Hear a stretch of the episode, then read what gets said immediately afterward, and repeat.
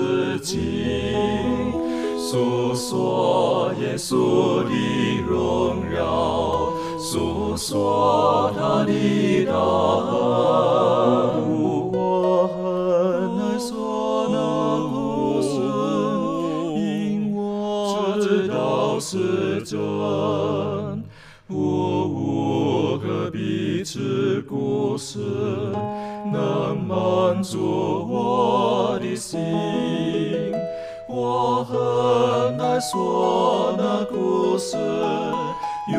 永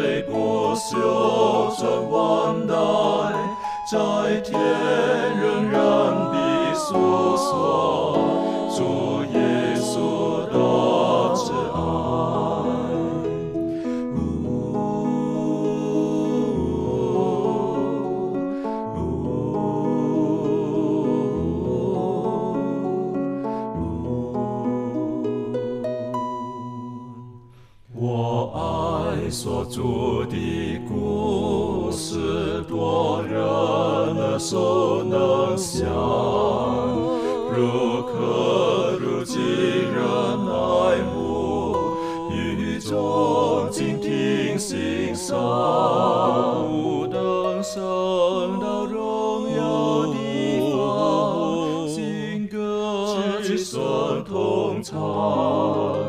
仍旧是主的故事，永远传讲不完。我很难说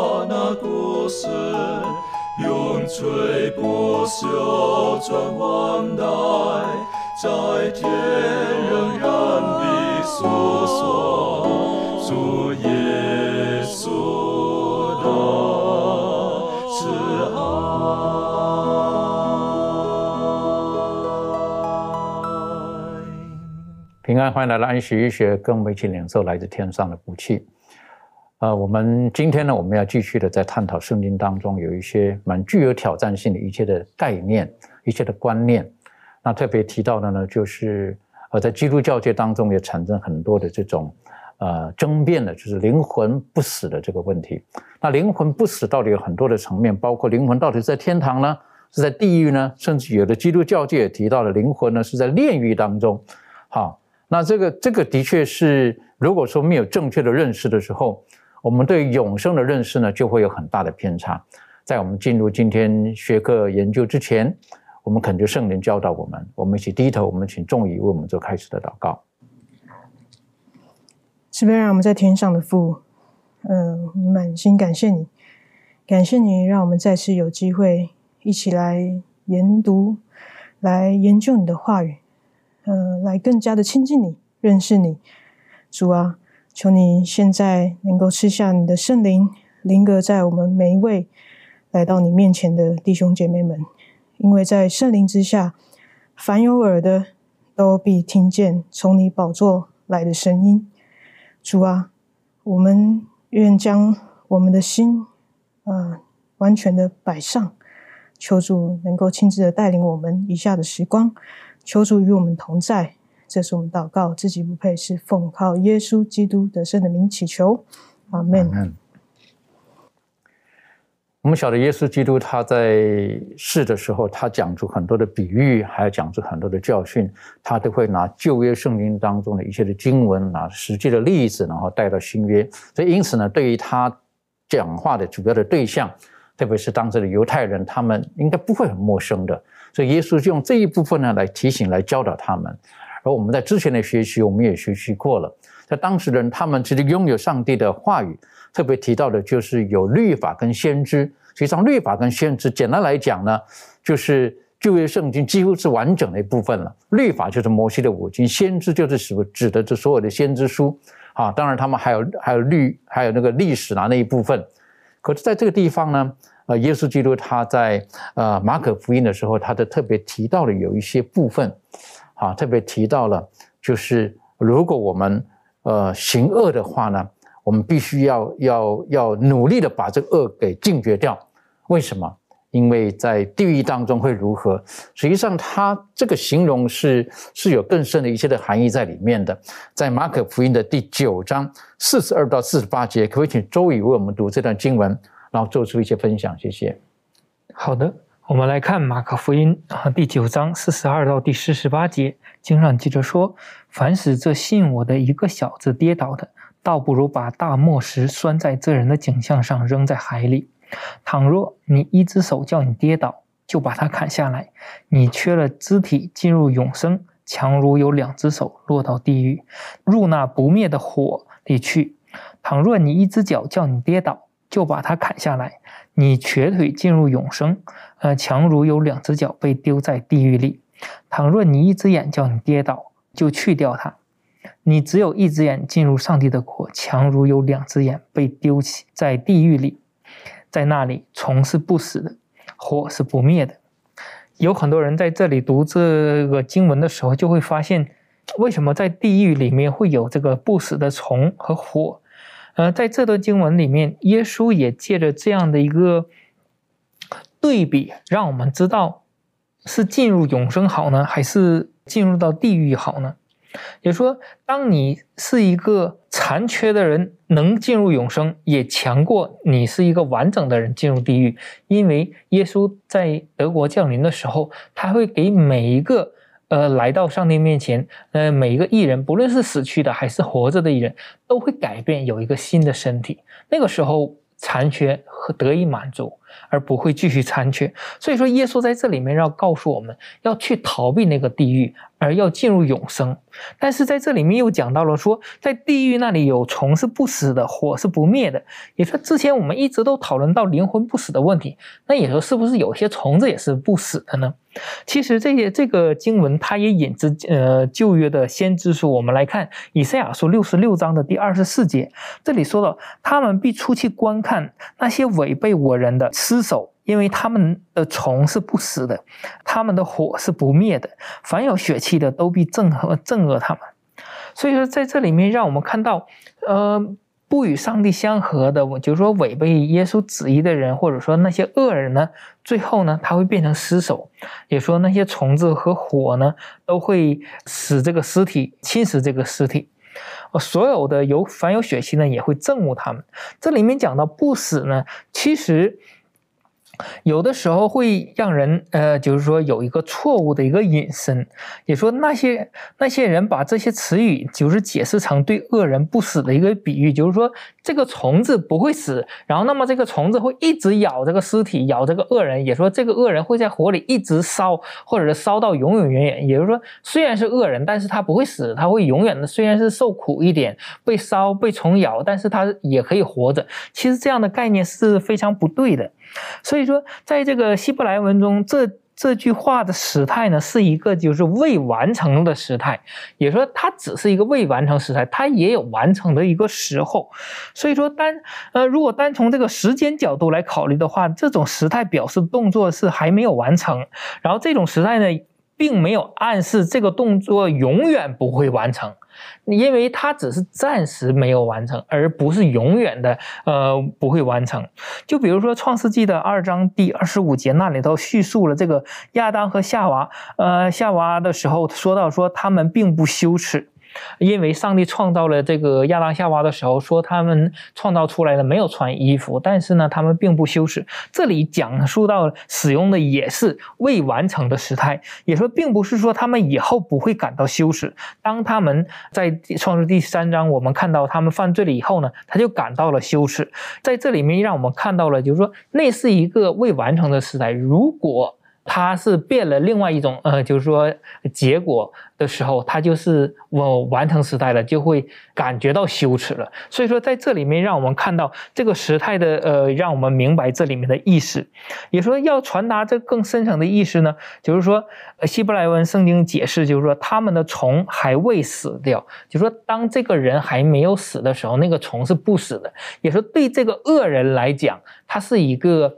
在很痛苦的时候，他是很期望这个虫子会死的，或者希望这个火会灭的，这样他会好受一点。但是在那种情况下，在这些恶人的感觉上，哇，这个火还要烧到什么时候啊？这个虫子还要活到什么时候啊？呃，我希望他们早点结束，我可以脱离这个。痛苦的这种感觉，所以说在这里面，让我们看到，呃，圣经当中表达出来的意思就是说，火不是不能扑灭的，因为我们可以进一步的分析，就是说这个以赛亚书呢，它里面体现的是一个诗歌的题材，所以说在这里面讲到的一个虫是不死的和这个火是不灭的两句呢，它是一个对照的一个修辞方法，所以说在这个后半句翻译的形式上要与第一句是相同的，它这个。诗歌题材有的时候它也是稍微有一点夸张的手法的，所以说在这里面我们并不一定要照着这个原文的这个一字一句的就断定怎么样的事。也说作者在这里面也讲述到了，他说这是一个呃描述一个可很可怕的一个战场一样，上帝的仇敌在这个地上被毁灭呢，就是说没有被火吞食的尸体呢是要被这个虫子分解的，或者是先被虫子分解，然后再被这个火吞灭。也说不管是怎。怎么样呢？就是说都没有提到任何所谓的灵魂从这个肉体当中毁灭当中那个可以逃离、可以飞入地狱等等。解说在这里面是没有这个灵魂不死的这个概念的。呃，换句话说呢，它主要表达的意思就是说，这些虫子、这些火呢，它是要吞噬这个恶人的身体，直到将他们。吞灭为止，就像之前我们讨论到的，也说会不会说这个硫磺火湖里面的这个火烧到直到永永远远，是不是永远会着的呢？并不是，因为这个永远对于呃是相当于按照人的生命的结束来讲述的。当这些恶人最终被烧灭死了的时候，这个火也就是灭了。所以说在这里面，呃，耶稣用这个对比的方式，让我们知道。我们如果不论怎样能进入到永生，那是最美好的一个福气的。的确哈，当我们可以得到永生的话呢，在呃以赛尔书那个地方回头来看这些在罪恶当中的人，呃，特别我喜欢的以赛尔书最后讲了，他们会很憎恶，会很憎恶哈，艺人会很很不喜欢这种罪恶的事情。那我个人在属灵上的体会的时候，我我个人觉得这个所指的就是，呃。罪恶的事情，它对一个人的吞吃，它是不会停止的。罪恶来影响人的时候，它是它。如果我们招惹罪恶，如果我们愿意在罪恶当中的时候，它会不断、不断、不断、不断的，一直把我们得到完全消灭为止。所以，这等于说，在这个有一点隐喻的形容，像刚才周宇带我们思考的，这个隐喻的形容就是，呃呃，这个这个罪恶它不会，它怎么讲啊？罪恶在如果我们在罪恶当中的时候呢，它。它不会停止，不会说我们只只只只只伤害到某些部分而已，它会一直吞吃吞吃吞吃，使我们整个人都会罪恶所影响了，然后最后呢就灭亡了。所以这个耶稣基督所提醒了，告诉我们，就是说，如果说你的眼睛让你犯罪，宁愿把它拿掉，不然为什么你的全身都会被罪恶所影响到的？好，等于说那个虫啊，啊，他说好像就就那个虫是没有把那个东西吃完，它不会甘愿的。那我是觉得这个罪恶是很可怕的。好，当然这里当然有的人会把这个东西形容为这个作恶的灵魂呢，然后在地狱当中呢永远的受苦，啊，在那里吱吱叫。啊，另外呢还有一部分呢就是啊还有一些希望呢，可是还有一些有问题的呢，就带到炼狱当中去哈，去调整调整之后呢才能得救。那另外的灵魂呢是到了这个天上去的。实际上三段式的这个在圣经当中实际上是并不成立的。这个所谓的永远就是永远的得救。或者最后永远的消灭，这方面利润有没有什么可以再补充和分享的？好，那我们就从这个永永生跟永死当中呢，我们就往前。看我们从我们生活来看，其实我们就会知道，说我们生活当中的每一次的选择呢，都是在引导我们通往不是永不是生命就是死亡的这个道路。那我就想到有一首呃儿童诗歌呢，它的歌词就写说，呃路只有两条路，你走哪一条？我走生命路，那你走哪一条？那这就是我们在善恶之间呢做选择会出现这个问题，在这两条路当中，你要选哪一个？那其实世上每一个人都没有特例，我们的生命都只有。两条路可以去选择，那我们选择的到底是最后我们选择的道路呢？最后永远的会是哪个结果呢？那其实我们的选择呢，我们的行动都会在今世或者是在永恒当中都会造成影响。那么我们就是其实就从这个当中，我们可以看到上帝的恩典是非常大的，而且呢，他从来就不会去强迫人说。而不会强求人的这个心意说，呃，去做。呃，他希望我们要做，他从来就不强求，而是希望我们能够自由的去采取采取行动，因为他希望说我们能够明白了解摆在我们面前的这个福音呢，就是救恩的原则，然后我们可以自己选择去接受或者是去拒绝，然后也让我们明白说，呃，每一次的决定，我们我们每一次的决定都要为自己的这个行为的后果承担责任。所以呢，既然我们知道说，呃，最终最终的这个结局不是永生就是永死，没有。没有中间地带，那么呢，我们就必须呃时刻的去寻求上帝，求他时刻呃在我们的生活中与我们同在，然后帮助我们呃不要偏离正义跟呃与真理，然后帮助我们容易在轻忽的时刻当中受到他的提醒。的确好，呃，这个再一次的提醒我们在神的眼中啊，他愿意给我们的是永生。当我们拒绝永生的时候，我们就永远的死亡，并没有一个所谓的中间地带。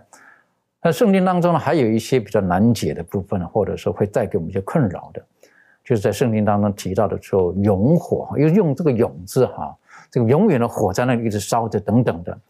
这个我们如何去正确的去理解这一段呢？我们是不是可以请庭训带我们一起来学习？好，嗯，那我们可以先来看一下，就是呃。这个对“勇火”这个字词，然后有疑惑的地方，是在这个马太福音的第十八章八节这边就提到说：“倘若你一只手或者是一只脚叫你跌倒，就砍下来丢掉；你缺一只手或是一只脚。”进入永生，强如有两手两脚被丢在永火里。好，这边所提到的这个永火呢，呃，一般呃如果没有很呃仔细的去查考的时候，可能会误会成说它就是一个呃现在就永远燃烧的呃一个地狱一个炼狱，然后一直存在着。那如果说我们看到“永远”这个词呢，在希伯来文里头。呃，以及希腊文里面，它根据上下文，它会有所不同，也有含有不同的含义。那我们先看旧约，在生命记的第三十三章二十七节。生命记三十三章二十七节呢，这里就提到，呃，永生的上帝是你的居所，他永久的绑臂在你以下。那他在这里所指的这个永远呢，是指到，呃，跟上帝使用的时候是表达他的永恒的这样子的概念。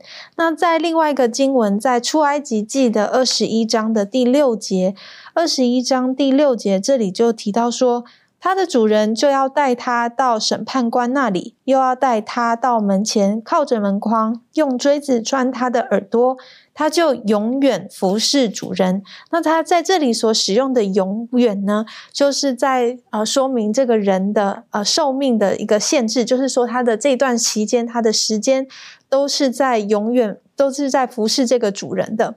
那如果论到这关于火的这个特质的时候，就是刚才在马太福音十八章八节所提到的永火呢，它这个的意思，呃，就是意味着说，在完全吞灭掉所焚烧的东西之前呢，是不会熄灭的。那我们可以从两个章节来去印证这样子的一个说法，在马拉基书的第四章第一节，圣经就说：“万军之耶和华说。”那日临近，势如烧着的火炉，凡狂傲的和行恶的，必如碎秸，在那日必被烧尽，根本枝条亦无存留。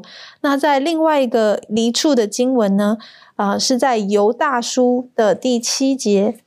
犹大书第七节，圣经说。又如索多玛、俄摩拉和周围城邑的人，也照他们一昧的行淫，随从逆性的情欲，就受永火的刑罚作为见解。好，那根据这两个经文呢，我们可以知道，呃，我们知道索多玛跟俄摩拉的那个时候的情况。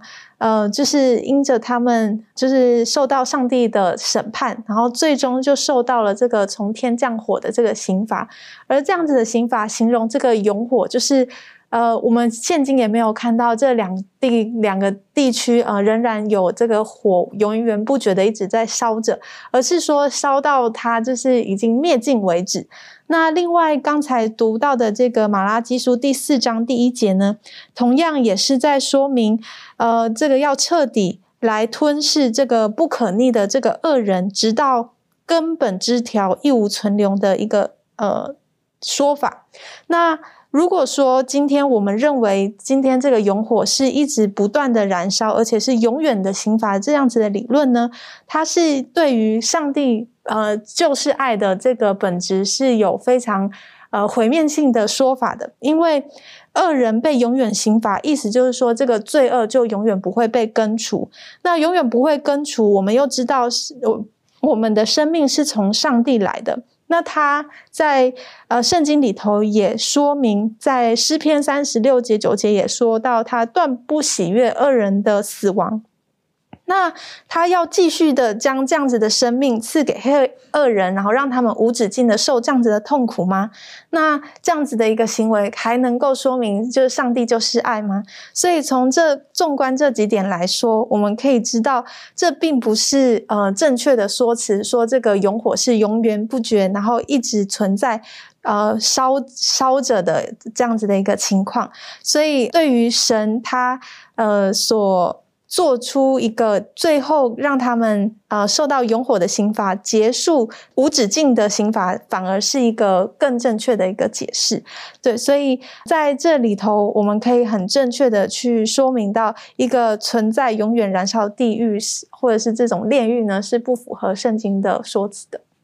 的确哈，但是如果从人性啊哈，如果人性有的时候哈，可能如果如果不小心哈，我们有我们不喜欢的人哈。我们希望他一直受苦，一直受苦，好，这是我们人的罪性在这个里面呢。好，我们希望最好他一直受苦，最好他一直倒霉下去。好，但是刚才庭轩提醒我们，神的本质并不是这个样子，神的本性并不是这样子，因为上帝就是爱。所以，当我们明白上帝就是爱的时候，这个永火跟或者说永行有另外一个意涵在里面，特别是对艺人而言，这方面。呃，仲怡有没有你个人的一些可以再补充和分享的部分？好，嗯，我们刚刚从庭轩姐妹的分享当中可以看见，如果今天我们对于地狱的真相啊完全不明白啊不透彻的去理解的时候呢，我们可能会陷入到一种呃迷失里面，就好像有些人称呼啊上帝，啊称呼他为这种永远的刑罚者。那这种名字呢？哦，感觉就带给人好像是说神就是近乎感觉像那种哦虐待狂啊，好像喜欢加加痛苦于别人身上的呃这样的神，就好像我们人的本性一样，好像看到别人呃做坏事，我们就非得已经看到要他一定要看到他跌倒，我们才会高兴，好像神跟我们人是一样的心态。然后，对于那些没有悔改的人，然后感觉是说，他们是不是就会受到上帝这种永永远远的这种呃有意识的这样的刑罚？然后加上呃，因为现今有这样的说法，就是灵魂不朽，然后因而不会毁灭的这样的观念呢，呃，导致他们更加加重了这样的想法。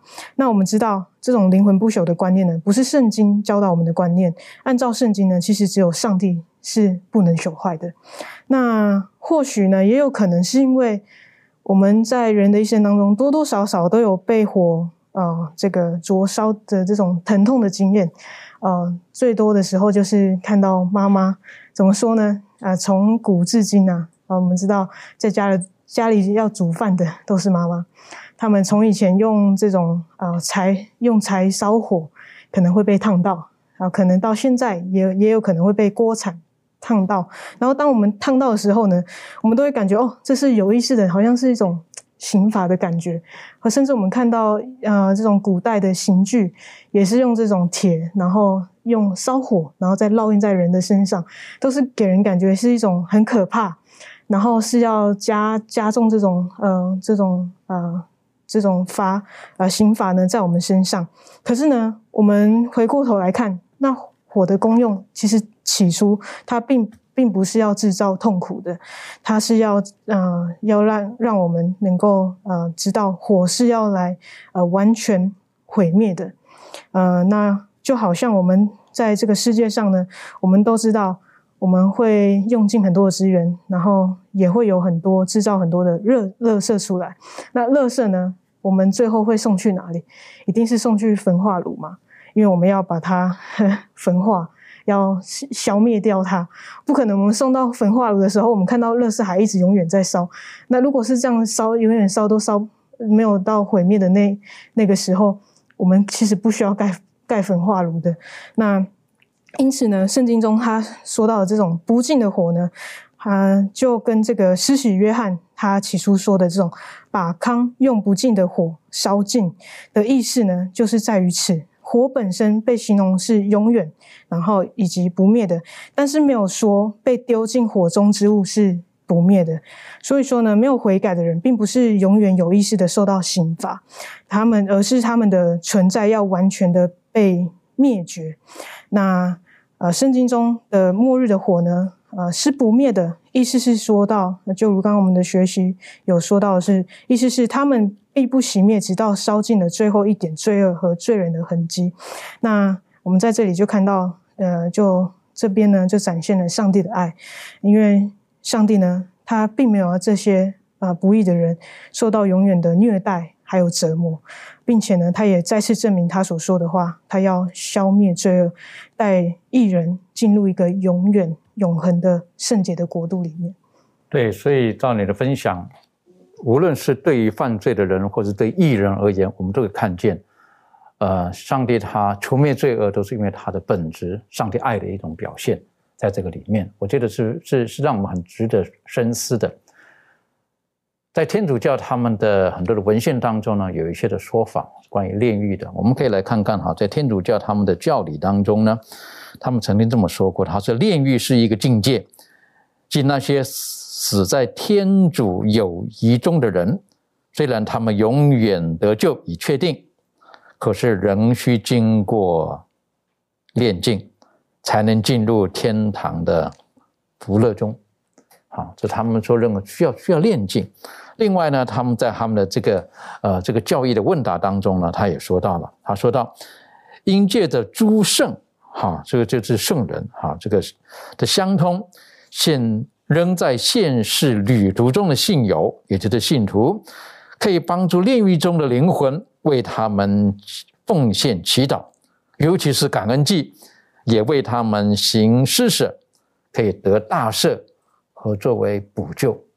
这个是他们认为在天堂跟地狱中间一个炼狱的一个一个概念，在这个地方，我想请问一下嘉乐，从圣经当中如何指出这是一个不存在的错误的一种的概念？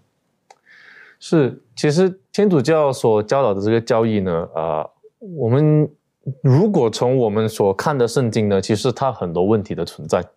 但是，呃，我想先解决一个也许大家有的一个误解吧。对于这个炼狱，我们常常说一个叫做赎罪券的东西，呃，至少在我个人一开始的时候，因为它叫赎罪券，所以我们常常在说赎罪券的时候呢。我们把它说相等于，就是说是赎罪。但是呢，如果我们去仔细的看一下这一个天主教的教义的话呢，其实赎罪券不是赎罪，所以翻译上是说赎罪，但它其实不是。这个是我们常常有的一个误解，而且我们也那时候呃，我们也常常说天主教贩卖、贩售赎罪券，但是呢。嗯，在一五六七年的时候呢，其实他们就已经把这一个贩卖赎罪券的事情呢，就说呃不不行。这有趣的就是他是在路德路德钉上那九十五条的这一个呃那个什么东西之后呢，差不多五十年之后吧，他们就说不可以再卖赎罪券。那这这是几个误解。那如果赎罪券不是赎罪的话，那它是干嘛的？简单的来说，赎罪券呢是为你。过去所做的不对的事情，呃，是不好意思，是为抵掉你过去之前所的犯的罪而用上的。它严格来说不是赎罪，它是抵掉的是你因为你犯罪而积累的这一个呃罚款。怎么讲？所以那。啊，就像刚刚我们读的这个天主教的教义，他说什么？他说炼狱呢？所以这个炼狱是呃，已经已经确定已经得救了，但是呢，还需要经过炼境才能进入天国。那这个做法是怎么样呢？这个就赎，这就是赎罪券进来的地方。他们就是说，如果你要得到赎罪券呢，因为不能买了嘛，所以你现在要怎么样？你要祷告，你要聚会，你要募，你要对教会有捐款等等等等，你要行善这些事情，然后呢，然后你才能得到这个所谓的赎罪券。那啊，我不晓得各位在读刚刚在听刚刚这一个呃炼狱的这个定义里面的时候呢，你发现到一个问题，他说已经确定得救了。但是呢，你必须要先经过炼境，意思就是说，如果今天你没有得到这个赎罪券的话呢，你要进入到炼狱里面去赔偿，然后做一些赔偿，为你之前的过失赔偿。我觉得这概念有一点像在说，在一个法官法庭里面，法官就说：“好，宣判你无罪释放，但是你还需要坐牢。”所以到底是哪一个？到底我是无罪释放了吗？还是我没有无罪释放，在这整个炼狱的概念里面呢，就是缺乏了一个赦赦赦免的概念。他们把得救跟在跟这个罪被赦免的完全的分开。你得救，但你的罪还没有被还没有还没有被赦免。他们说不是，但是你不管怎么看呢，他的意思就是这样。为什么？因为你之前做错的事情，你还要想办法去抵掉，就明显的就是你没有被原谅。那在圣经里面呢，这个学科作者所给我们的三个经文《传道书》《以西结书》还有《希伯来书》里面，他已经有告诉我们几样东西。第一，他说死人是无意识的，这个也是我们平时所相信的。第二，一个身在犯罪世界之人的意不能转到另一个人身上，也就是说，今天啊，也许我的我我所做的任何的所谓好跟坏，跟我隔壁的这个人没有关系。至少在这一个整个犯罪跟义的议题上来说没有关系，我的好不能转给他，我的坏也不能转给他，我就是我，哎，全部都是属于我自己的。那可是呢，在这一个天主教的炼狱里面呢，他们说，哦，你的亲友可能在过去啊是一个罪犯，一个大罪犯，但是呢，你今天呢，你只要为自己赎罪之后呢，就是得到那个赎罪券之后呢，你可以再继续做。这些祷告啊、聚会啊、啊行善啊、捐款啊，然后呢，你可以再得到多一点，然后呢，分给你的过世的亲友。在圣经里面是绝对、绝对是啊反对这个说法的。然后在希伯来书也告诉我们说，我们死亡之后呢，接下来就是审判。也就是说，死亡跟审判之间呢，没有、没有、没有一个中间地带。可是呢，天主教就在这里设入了一个中中间地带，说什么有一个炼狱。那炼狱之后呢，才有审判。那圣经圣经是不支持这个说法的。那这整个炼狱的问题在哪里呢？最重要的是这个炼狱呢，啊，完全的扭曲了上帝的品格。上帝是一个爱爱的神，我们前面就一直谈到，上帝是充满爱的，跟那个永火也是一样的概念。如果我信上帝了，可是我还要因为我过去的罪，还要再去。我想办法补上来的话，那我到底有没有？我到底得到了什么？我信，我信你，我得到了什么？然后这，而且这一个，这一个也非常强调这个因行为成义的这一个说法，要因行为。所以，可是圣经里面，从上周我们谈到那个十字架上的强盗的悔改，他根本没有做了什么。我们在因信成义的道理里面，根本没有我们自己，只有上帝，只有耶稣。所以，我们不能透过我们的行为来得救。我们的行为呢，是我们得救的一个证据，但我们却不是透过行为来得救。这个两者之间有很大的区别，我们要分得非常清楚。所以，简单来说，在圣经里面来看，是绝对是啊不认同这个炼狱的概念，因为呢，它不正确的反映了上帝的品格。因为上帝是一个有爱的神，那他不会做。像炼狱这样的事情，的确哈，这个炼狱的这个概念哈，这个呃是很很诡谲的哈，就把圣经当中一些真理呢给扭曲了，哈，就是刚才的提到的，对于上帝的品格，他把它扭曲了，好，上帝的赦免、他的爱等等，他把它扭曲了，好，等于说人还需要加一把力，好，帮助上帝完成这个工作。我是觉得最麻烦的就是。呃，他透过炼狱呢，把灵魂不死的这个概念带进来，好，等于说你死掉的亲友，他现在在什么地方？好，然后你要帮助他，因为他现在受苦，他在如何如何如何等等的，等于说人死了之后，他还继续的有那种的知觉，继续的有一些的活动等等的。好，然后呢，就像我们之前学习过的，好，就是把这个财主跟拉萨路的对话也带进来了，好在那受苦啊等等的，他们把那概念带进来了。这个就是魔鬼他的创世的时候一开始的时候讲的那个谎言，他说你们不会死。啊，他从这个角度来讲，就套路了这个在呃这个呃初世纪的那个地方的诺斯底主义的二元论，他把这个肉体是很坏的，灵魂是好的，然后把它带出来了。所以因此在这个时候，像刚刚这个加勒带我们一起思考的，就是一个赦免的问题。然后他带入中世纪的时候，他们所带出的一切的赎罪券，等于说一个人的得救，你可以去帮助他。啊，哪怕他死了之后，你还能够帮助他。其实今天我们看见很多的在其他宗派当中的民间宗教当中，还是有这种概念在这个地方的。好，我们要为死人做一些事情啊，帮助他们，他们可以如何如何等等的。如果我们没有正确的认识圣经的教导，其实这种的思想就很容易就跑到我们的生活当中，甚至跑到我们的信仰当中。这个是很重要的，我们需要如何避免呢？这方面利润有没有什么可以分享的？当我们在看世人提出这些错误的教育的时候，我想我们就必须更呃留意圣经是怎么样提到这些。提到罪和死亡的那这些错误的呃观念啊、教义啊，我想甚至会让人在信仰上更为懒散这样子，然后把死后的事呢视为是呃还可以经过人的这个洗罪来进入天堂。那他们就把这个救恩就变成就是说，除了耶稣基督保血跟信心以外呢，我们还需要一点善功，就是靠人自己来得救。那其实透过这样子这些。呃，错误的这些说法的时候，其实我们有的时候会看到说，人就是想要呃选择。自己的感觉去选择相信、去选择遵行的一些事物，而不是靠这些正确的事实，然后正确的教导去相信。所以呢，我们就必须知道说，呃，要去理解一件事情是很重要的。那我们的信心也必须建立在正确的基础上，然后并且要建立起稳固的信心。那如果说我们只是想用自己喜欢呢，或者是我们想用自己觉得方便的呃方法去选择相信的话，那么我们会看到这样子的信仰很快就会崩解。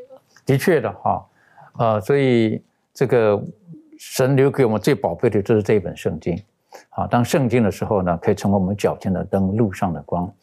如何洁净我们的行为、我们的心思呢？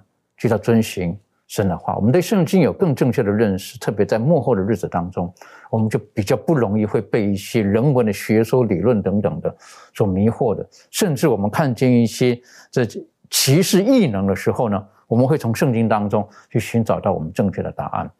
其实我们晓得，在很多的信仰当中呢，都认为灵魂不死，甚至基督教界也太多有这种的想法了。他们认为人死了之后呢，立刻到耶稣基督那里去，然后呢，在耶稣基督的怀抱当中，甚至呢，已经到天堂去了，在那里享乐啦等等的。然后呢，他们就把这个呃灵魂这件事情哈，跟肉体给给分开来了。等于说，他们认为灵魂是可以独立存在、独立思考，老在那个地方呢，可以有一些的互动等等的。呃，这个实际上跟圣经的教导有很大的冲突的。这方面，周宇有没有什么可跟我们再分享的？好的，我们来看呃两段经文哈。呃，我们首先来看《使徒行传》的二章，呃，二十九节、三十四节和三十五节。呃，圣经这里讲到弟兄们。先祖大卫的事，我可以明明的对你们说，他死了，也埋葬了，并且他的坟墓直到今日还在我们这里。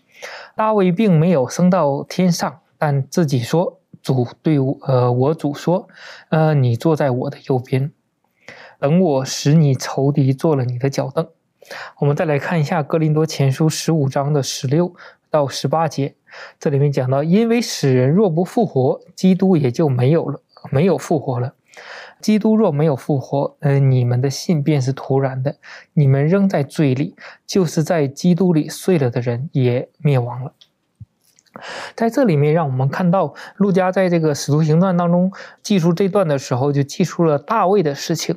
也说，他说到，他说大卫死，呃，死了也埋葬了，并且呢，他在这个坟墓当中。也今天还在这里。呃，他这里也提到了说，大卫并没有升到天上。然后，但是呢，大卫在这里面讲到的就是说，主对我主说：“你坐在我的右边。”就是说，耶稣呼召那个大卫，呃，那个在他的右边。所以说，在这里面也说到说，等我使你的仇敌做了你的脚凳。在这里面，让我们看到一点，就是说，这里面讲到的，呃，是耶稣与大卫之间的一个关系。也说前面讲到了大卫的已经死了，但是呢，并没有讲到大卫复活的事情。所以说，大卫也没有复活，圣经当中也没有记载任何一处有人死后复活，直接进入天堂，或者有一个怎样一个状态。但是在这里面也让我们看到了，呃，耶稣呢。他在死后呢，他确实复活了，因为他的复活给我们带来一个复活的盼望。如果耶稣没有复活的话，那么我们所有的相信呢都是徒然的。呃，如果说耶稣死了没有复活，那么他就不能完成一个赎罪，给我们一个盼望。那么我们所有相信的人将来都会死，那么我们死就说明没有。得蒙救赎，我们还是在最终。所以说，即使是相信耶稣的人，将来也是要那个永远灭亡的。所以说，在这里面，让我们就看到一个非常奇妙的事，就是也说圣经教导我们，所有升到天堂的人，要么是活着升天，就像以诺或者是以利亚这样活着升天；要么就是从死里复活，如同摩西那呃以及那些与基督一同复活的人一样。也说，除了这样的事情以外。再没有别的样了，因为这样特殊的复活，他们已经上到天上。那么之后的复活要等到耶稣第二次再来，在这期间并没有什么特殊的复活，或者是怎么样一个呃秘密被提的这样的一个事件。如果说耶稣没有复活的话，那么。所有的人复活的盼望是很突然的。我们要相信耶稣，他死钉在十字架上之后的复活，给我们有一个复活的盼望。但是那个时间点呢，是在耶稣第二次再来的时候。在这里面，有的人。不相信，呃，耶稣已经复活了。就是说，如果说耶稣没有复活的话，那所有的我们也没办法复活，因为他都没有能力复活的话，一个神没有能力复活，我们相信他也没有用。所以说，就比如说摩西，呃，就是我们所有复活见的一个见证。当，呃，耶稣在登山变相的时候，摩西和以利亚来到耶稣的面前，跟耶稣去探讨一些有关于救赎的事情的时候。他们两个见证人就是见证了耶稣救赎的功劳的果效，一部分是活着可以见主的，一部分是死去了之后复活可以来到上帝面前的。这是耶稣走上十架道路救赎的一个见证。所以说，如果说耶稣没有复活的话，那么摩西现在的复活其实他也是呃一个因信称义，也是一个就是呃预尝复活的一个体验。因为他相信耶稣有能力就完成这个救赎，在这样的一个基础下，他被复活了。像今天有些人不相信耶稣复活的话，那么摩西是不是还要再死一次？也就说他的复活是没有作用的。所以说，在这里面让我们看到，我们对于复活的一个正确的认知是：首先就是耶稣他复活了。耶稣的复活给我们带来一个复活的盼望，但是在圣经当中并没有看到一个其他的一个复活，除了圣经当中的举的这些例子以外，那么所有的复活要等到耶稣的第二次再来。所以说，这不论是死了的艺人，或者是将来活着的艺人，都没有一个，比如说炼狱啊，或者是说一个游离在天堂的一些灵魂等等，这些都是一个不存在的。所以说，当我们去看圣经的时候，我们就要。正确的去理解圣经，明白圣经对我们这一部分的一个质疑。这个我们当我们在认真思考圣经的时候，呃，如果说这个人死了之后，灵魂立刻到天堂去，跟耶稣自己的教导有很多矛盾的地方。耶稣也说：“信我的人，我要赐给他永生，在末后的时候，我要叫他复活。”好，等于说，如果说我们。我们相信这个灵魂不死的话，立刻到天堂去了。其实跟复活的这个道理呢，就有很大的冲突的。那当我们知道我们所爱的人、亲人，实际上他在基督里面，耶稣所说的他是睡了啊。实际上这个也是一个非常好的消息哈。这方面，庭轩，你个人有没有什么可以分享的？嗯，对，呃，我就想到在《铁萨罗尼加前书》的第四章。第十三节开始到第十五节，这边我们就看到保罗他在安慰这些关于信徒死了的这些话语，然后我想也可以给我们一些安慰。在第十三节的时候，圣经就说：“论到睡了的人，我们不愿意弟兄们不知道，恐怕你们忧伤，像那些没有指望的人一样。”我们若信耶稣死而复活了，那已经在耶稣里睡了的人，上帝也必将他们与耶稣一同带来。那从这段经文里头呢，我们知道。借着基督的复活，他由死复生，在呃耶稣基督里头睡了的人呢，也能够跟基督一样一同的复活。对于这样子的一个盼望呢，我想就可以让我们知道，原来他们的死亡只是个睡觉而已，所以我们不应当呃忧伤惧怕。呃，也知道说，基督的盼望呢，应当是我们每一位信徒的盼望。所以，的确，当我们与爱的人分开的时候，这样子的一个空虚跟一个呃难受呢，的确是会存在的。但我们知道，这不是一个结局，它最后中的结局乃是最后的审判的时候，基督会带来生命的气息，使我们所爱的人能够再次的复活起来，我们也能够与他们相见。的确，这是美非常美好的应许。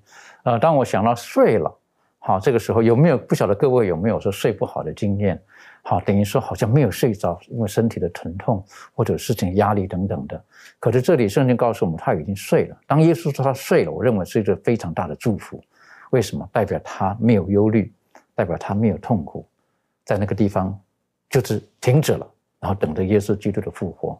愿神帮助我们，让我们可以握住生命当中许多美好的部分，然后呢，在这个绝望的世界当中带给我很大的盼望。还有一些时间哈，我们再好好的思考。呃，在圣经当中，特别是呃约翰他他的福音书当中，还有他所写的书信当中，很强调永生，而这个永生是给某一些人可以得到的永远的生命。我认为这是我们这一季学科当中非常重要的一一一个部分，可不可以请嘉乐带我们重新来复习、来思考这一段？是我们一起来看一下《约翰一书》五章三到十二节。圣经上这么说：“我们遵守上帝的诫命，我这就是爱他了，并且他的诫命是不是难守的？因为凡从上帝生的，就胜过世界。”使我们胜了世界的就是我们的信心，胜过世界的是谁呢？不是那信耶稣是上帝儿子的吗？那借着水和血而来的就是耶稣基督，不是单用水，乃是用水又用血，并且有圣灵做见证，因为圣灵就是真理。做见证的原来有三，就是圣灵、水与血，这三样也都归于一。我们既领受人的见证，上帝的见证更该领受了。因上帝的见证是为他儿子做的，信上帝儿子的就有这见证在他心里；不信上帝的，就是当上帝当作说谎的。因不信上帝为他儿子做的见证，这见证就是上帝赐给我们永生。这永生也是在他儿子里面。人有了上帝的儿子就有生命，没有上帝的儿子就没有生命。其实讲到灵魂不死呢，它最大的问题不是说。到哪里？当然，这个灵魂到哪里的问题也是很大，但是最重要的是有这个灵魂的存在。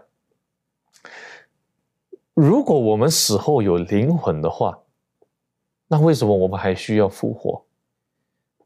人们常常把灵魂跟生命分开，但是如果如果一个灵魂，一个灵魂，呃。呃，这个死后的灵魂还存在，能如果能在这个世界飘来飘去，还是还是说在炼狱里面得到得到帮助，还是上直接上天堂或下地狱都好，他的个体他的思维还存在啊，这个人还是知道他在干嘛的。这个我相信没有人会反对这一点，对，就是支持灵魂学说的人都相信说死后的灵魂呢，都还是有自己的想法，都知道一般都知道自己是谁。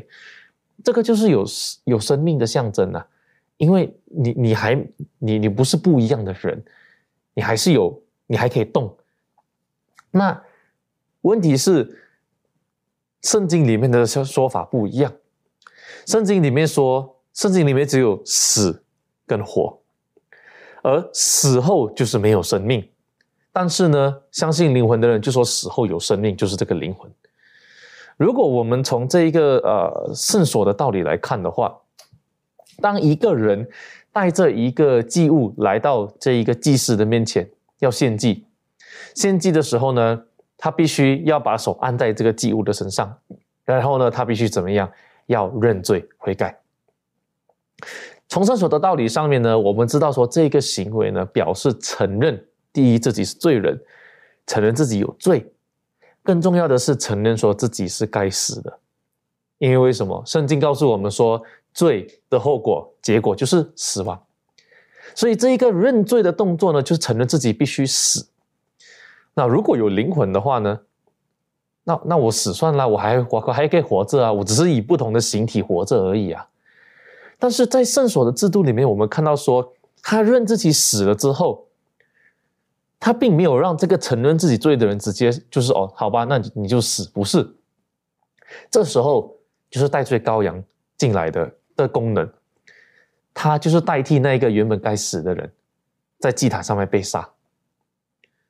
也就是说，这时候因为因为这一个祭物，因为这个代罪羔羊，我才有得到生命，我就满足了律法的要求。我原本该死的，但是呢？我前面的这个代罪羔羊，那就是耶稣基督，无罪的耶稣基督呢，为我死了，然后呢，我就得到生命。那圣经里面，我们不管怎么读，都非常清楚的说到，说生命只有借着耶稣基督才能得到。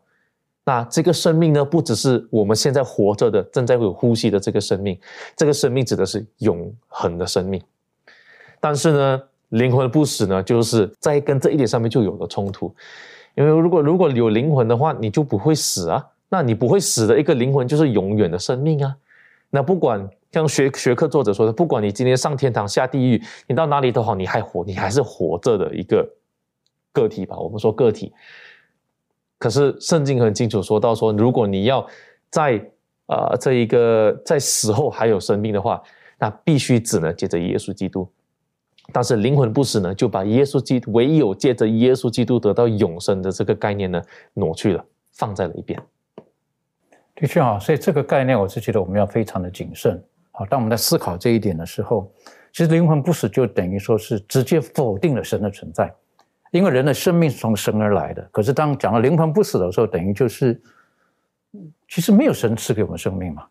好，我们自己本身就是活着，我是觉得这个是非常危险的，而。在约翰他所写的书信当中，他觉得福音书当中再再的告诉我们，神差遣耶稣基督来，就像刚刚加勒所提到的，他来解决罪的问题。当罪的问题解决之后，他可以重新让我们在伊甸园当中失去的这个永生、永远的生命，再一次的连接起来。所以，当我们看见圣经当中的教导的时候，我们就。就忽然间，我们就就觉得，纵使今天我们面对到某一些人亲友可能过世了，可是永生有个特别的含义在里面，复活有意义了，而永生更有意义了。而记住，这个生命不是我们自己所拥有的，是耶稣基督所所带给我们的，所赐给我们的。所以，我想请问一下仲宇哈，实际上，呃。这有的时候，当我们在思考这个灵魂不死的问题的时候，实际上我们晓得这这不符合圣经的。但是我们更要专注的，就是在，呃，我们如何正确的看待死亡这件事情，还有将来呢要赐给我们永远的生命这方面，你有没有什么可以再补充或者再分享的？好，那。在这样子灵魂不死的教导下的这种大环境中，其实我们要来宣讲关于死亡、死亡还有来生的真理，其实是非常不容易的。除了当然我们是可以透过书籍啊、啊媒体啊来讲述这些真理之外呢，啊，我们也很常看到牧者在这个教会当中，甚至在上礼当中，然后来讲述这个关于啊，来传扬神教导我们这种生死的。真理，那这些都是很重要的，那也是一些好的方式。那除此之外呢？呃，除了牧者在分享这些道理之外，其实我们更要呃更加的去操练我们的教友，在宣讲关于生死的道理。因为其实我们很可惜的看到许多的教友在讲述这种呃真理的这呃生死的真理的时候，是是讲的有点含糊不清的。所以呢，我觉得我们可以尝试另外一个呃方法，就是我们可以进行一个公开的辩论活动。与其我们自己在方房里，然后自己解经释经，那我们不如带教友一起来，呃，参与这个公开的辩论的呃讨论的活动当中。因为我们知道，一个成功的辩论呢，是要有正方反方，然后让这个双方进行这种真实的呃沟通，然后在。我们也知道，辩论的目的呢，其实是要引发对方或者是第三者的这种同理心，然后不是要用这种自己的权威地位啊，然后迫使对方，然后无奈的去呃服从。其实因为这样呢，我们知道，非但无法引起对方的这种共鸣。也会使对方产生厌恶排斥。那同时呢，如果我们将圣经的教导带入这种辩论活动游戏的时候呢，其实也可以再次让我们醒思自己对上帝的认识有多深。那以以上这些方式呢，其实我们大家都可以一起来学习。很谢谢您哈，你带领我们一起思考，就是呃，这个就是我们正确的认识圣经，不单单自己去研读，也可以透过群体，透过各种的模式。好，最后我想请问一下，这个利润，你可以为我们很简单的讲一讲，在今天当我们面对到这种，呃，一些不正确的教导的时候，我们应当应当如何去面对？还有你有什么可以最后给我们补充的？谢谢。好，那现在有许多非基督教的思想跟呃呃，就是影响着我们的基督徒的这个思想嘛。那所以如果说我们不密切的去注意自己内在生命的这些变化，那么或许有一天我们就会发现说，哦，我们的属灵生命了，活不出主所期盼我们所过的生活了。所以其实在这里也告诉我们说，我们要呃学会分辨。对错真假这些道理，只要我们辨明了，就能帮助我们，呃，能够拒绝甚至保护自己，不要受到影响。那更重要的是，这样子的事情呢，我们不能只靠自己来做，而是要靠上帝来帮助我们抵挡呃试探、诱惑跟错谬的这个道理。那最重要就是说，我们要时刻的这个警醒，然后我们要依靠真理站立得稳，然后并且呢，凡从主所那领受的教训呢，我们都要坚守。的确哈，很重要的哈。我们唯一安全的，就是在神的话语当中，在幕后的日子当中，有各种的学术理论影响着我们。但是，如何让我们可以走在一个正确的道路当中？如何在一个黑暗的世界当中，能够行走在一条正确的路上面呢？神的话是我们脚前的灯，路上的光。愿神帮助我们，让我们勤读他的话。我们一起低头做祷告，天父帮助我们，让我们知道你所赐给我们的真理是何等的宝贝。而我们已经拥有你这本赐给我们的话语圣经的时候，帮助我们不是将它搁置在书架上，亦或是偶尔拿出来翻翻，当成一个命运的一个一一本书而已。让我们知道你的话语当中充满了生命，让我们知道这是你爱我们而所留给我们的。让我们在幕后的各种的一切错谬的道理当中，可以在你的话语当中找到方向，找到安全，找到保障。让我们知道，您的话语就是为耶稣基督做见证的。您的话也会带领我们来到耶稣基督的面前，领受他要赐给我们那永远的生命。谢谢主，你爱我们。祷告是奉靠耶稣基督的名求，阿门。